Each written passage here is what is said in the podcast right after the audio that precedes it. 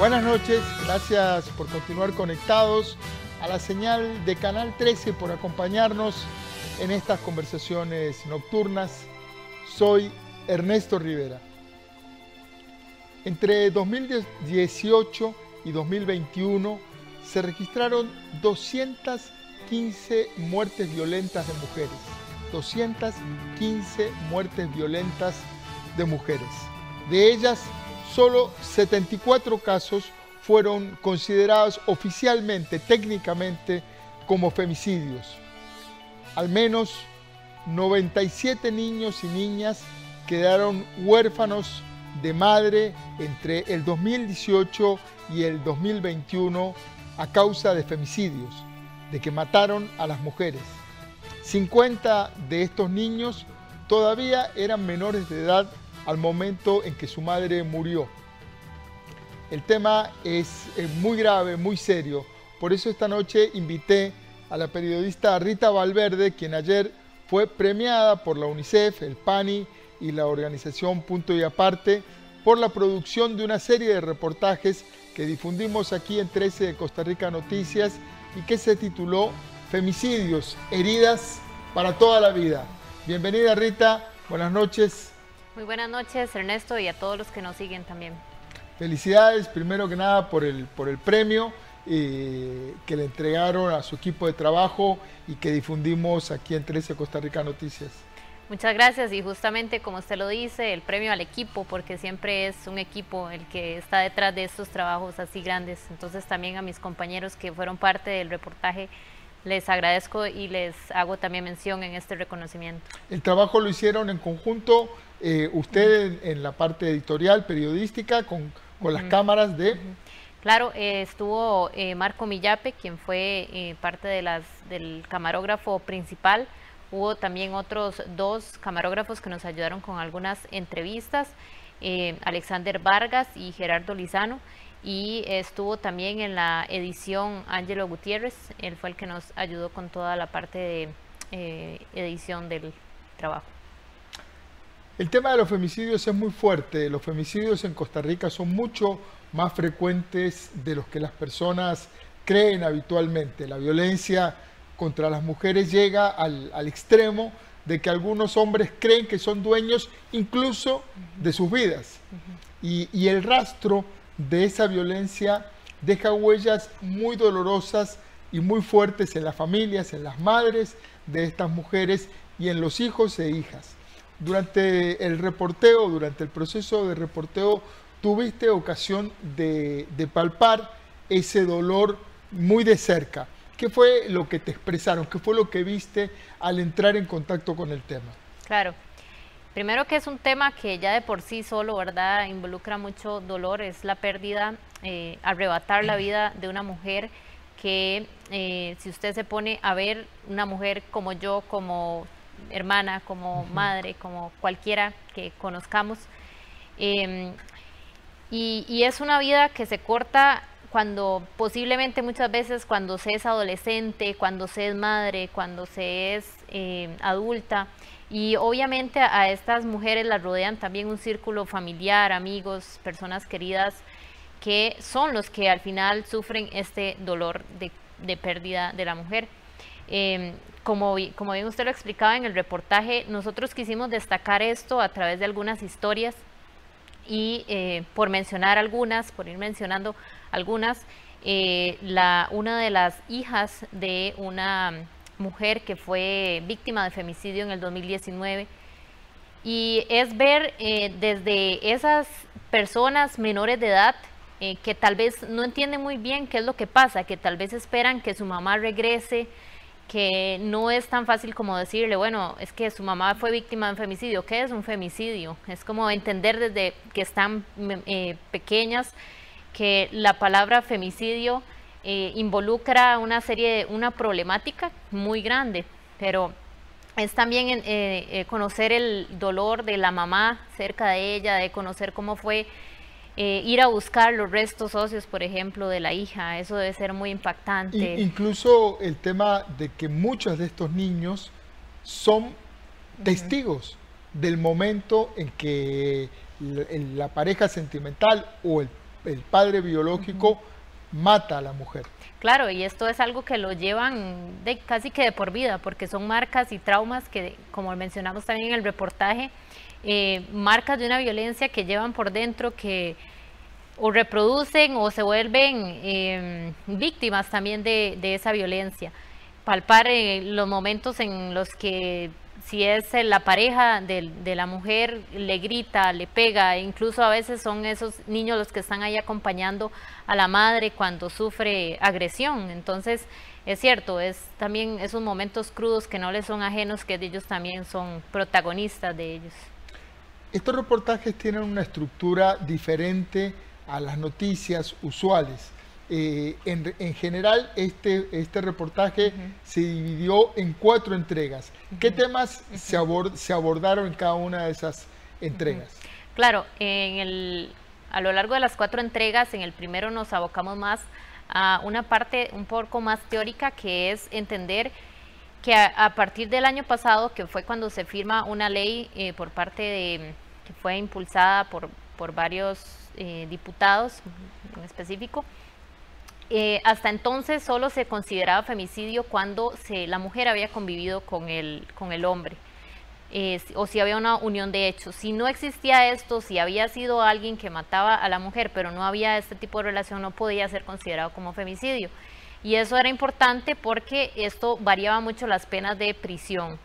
Una, eh, si no era calificado como femicidio, podía ser solo calificado como homicidio simple y las penas podían ir de 12 a los 18 años. Son más leves. Sí, mientras que si es femicidio o u homicidio calificado van de 20 a 35 años, casi que se duplican. Entonces, la primera entrega fue entender esta ley y también el reconocimiento que significa para muchas eh, víctimas y familias en la segunda entrega pasamos a una parte más judicial, eh, detallamos en las penas de condena que reciben estos casos, cuántos en los años que analizamos recibieron la condena, cuántos continúan en investigación y eh, también cuántos, porque hubo algunos casos donde se, se hizo el sobreseimiento de la persona porque eh, murieron, ya sea por suicidio o por claro, otras que causas. Es, que es un, patrón de conducta relativamente habitual en estos casos del hombre que ejerce una violencia máxima, mata a su compañera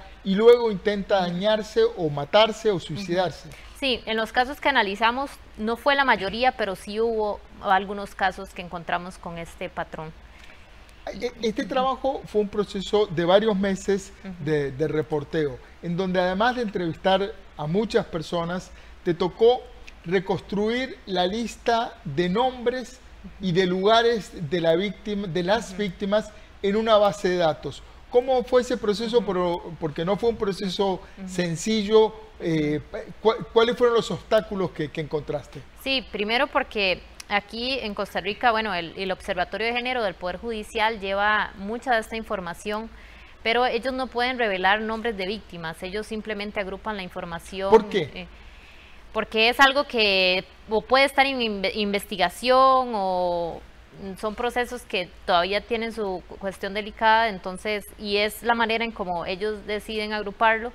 Eh, sí, por otro lado, uno lo encuentra la información en notas que publican, que son la mayoría, van muy de la mano, eh, que publican otros medios informativos y en ese lado uno se encuentra cosas más detalladas, los nombres, las edades, los lugares en donde ocurren pero más que todo ese fue como uno de los retos, partir de esa información y buscar esa otra parte que no estaba tan fácil de acceso, sino que había hubo, que buscar. hubo un rastreo complementando la información que suministraba el Observatorio de, Género del, Poder Judicial con notas de prensa y tratando de, consolidar una base de datos que en, en, donde coincidieran, bueno, este caso del que habla el Observatorio de Género es este caso que aquí reflejó la prensa. Claro, sí, en, muchos, en muchas ocasiones se podía hacer ese vínculo, en otras tal vez habían datos que no, información que no calzaba, pero sí había eh, que hacer esa otra parte un poco más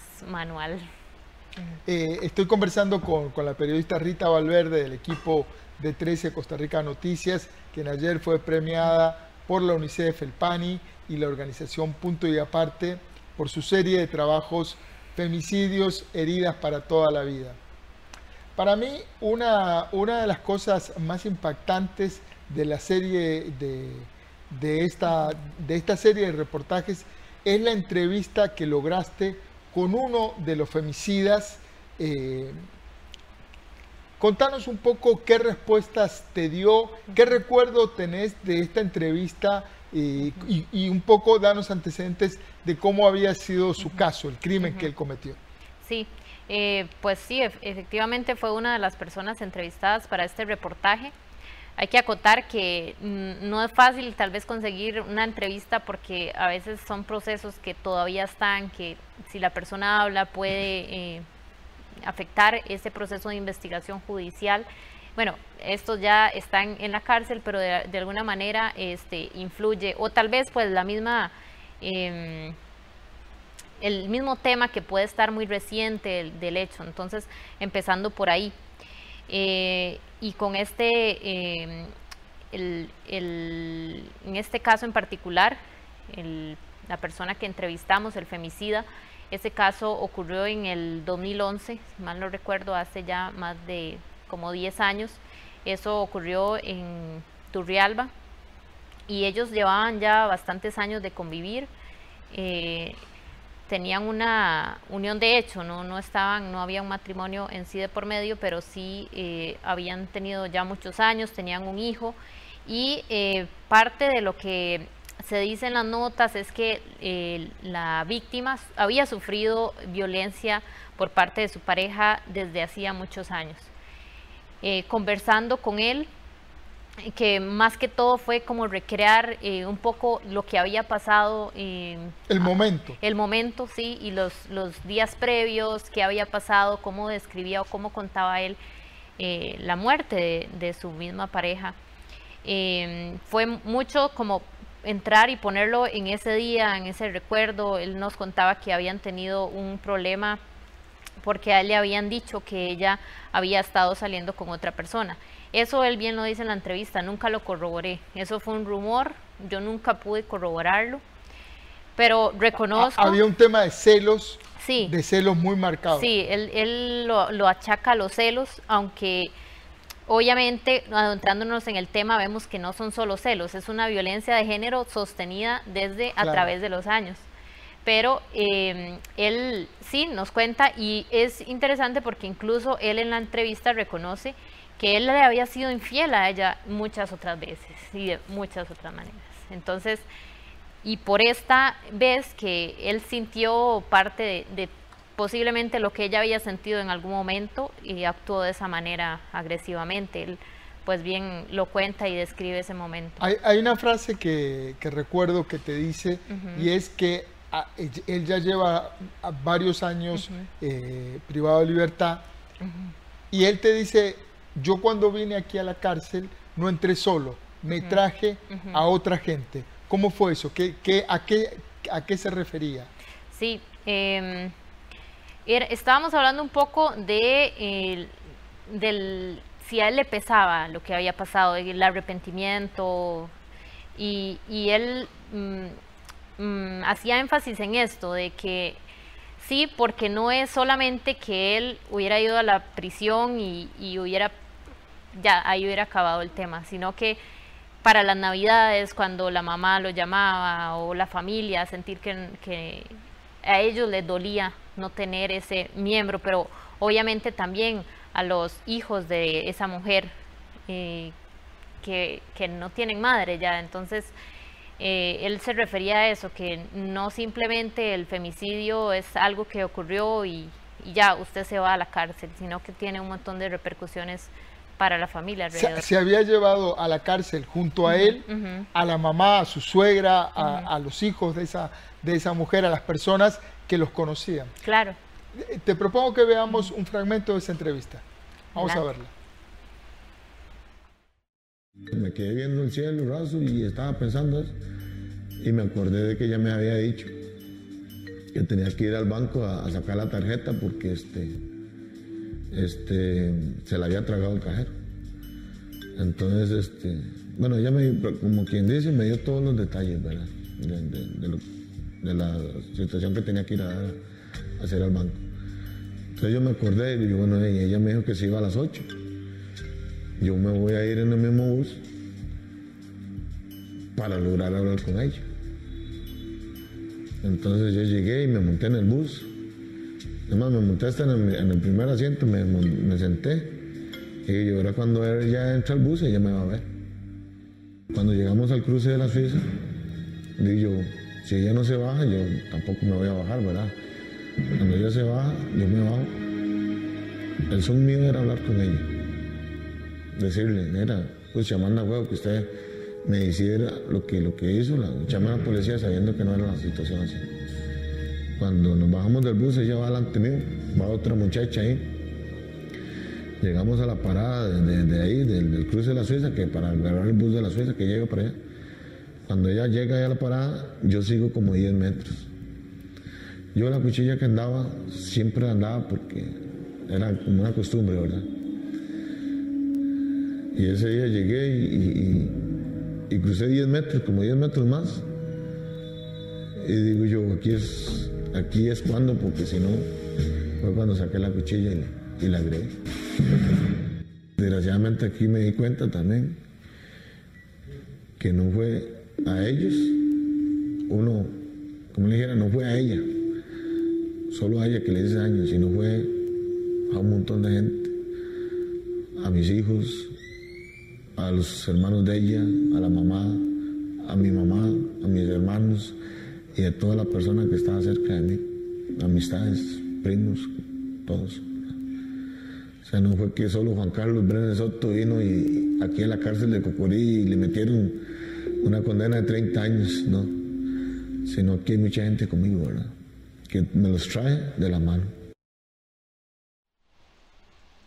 Impresionante el testimonio de este femicida, este hombre que, que, se sintió dueño de su compañera hasta el punto de quitarle la vida.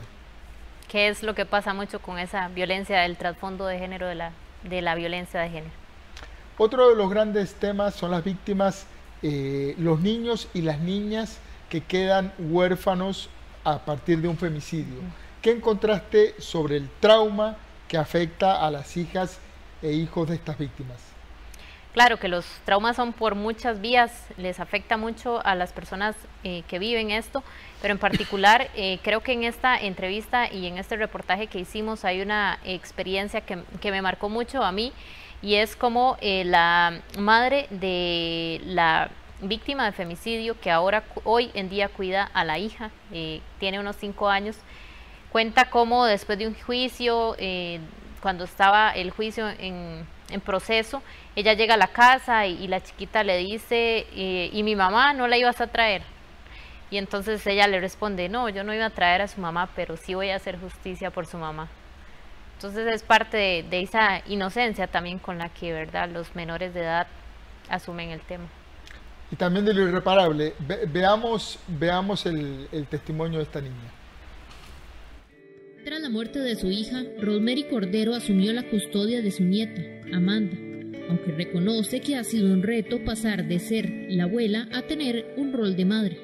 Tratar de ser siempre, tratar de ser, eh, tener ese papel de la mamá, porque Carol hay una mamá de cagüeta y yo tengo que corregirle, y con ese dolor de saber que si yo tengo que corregirle, le voy a fallar a Carol. Digamos que, por ejemplo, ella tengo que llamarle la atención por algo. La sala de la casa de Rosemary es pequeña. Hay una foto de Caroline sonriendo en la que posa con un vestido de rayas, negro y blanco, encima del equipo de sonido. Amanda también tiene en su cuarto fotos con su mamá, de cuando era bebé, porque ahora ya tiene cinco años y dos de vivir con su abuela. Suele jugar con sus muñecas y nombrarlas Caroline, dibujar a su mamá y preguntar a su abuela si algún día regresará. Impresionante el testimonio de esta familia completamente atravesada por el dolor de, un femicidio. Como periodista, una reflexión final sobre, sobre la posibilidad de hacer este tipo de periodismo. Claro, eh, son espacios muy importantes que no siempre se encuentran en los medios y se agradece mucho a las personas que lo impulsan, los directores, los jefes de información también. Eh, pero es importante porque eh, es salir del esquema del eh, cubrir un hecho mm, con poca profundidad del día a día, que como eso no da tiempo de ir a buscar la historia, de encontrar los por qué, de que la gente también reflexione sobre estos temas que también a la vez eh, posicionan problemas sociales que están ahí y que, como yo lo decía anteriormente, lo feo no es contarlo, lo feo es que pasen al final. Son crueles y, creo que también merecen visibilidad. Muchas gracias por tu trabajo, Rita. y felicidades por el premio. Muchas gracias y gracias también a todos los compañeros. Gracias a ustedes por continuar ahí. La violencia contra las mujeres es una herida profunda en Costa Rica, un tema que no debe callarse ni quedar impune. El periodismo sirve para esto, para mostrar las caras a veces incómodas de nuestra sociedad. Recuerde, trabajamos para usted. Somos la televisión pública de Costa Rica.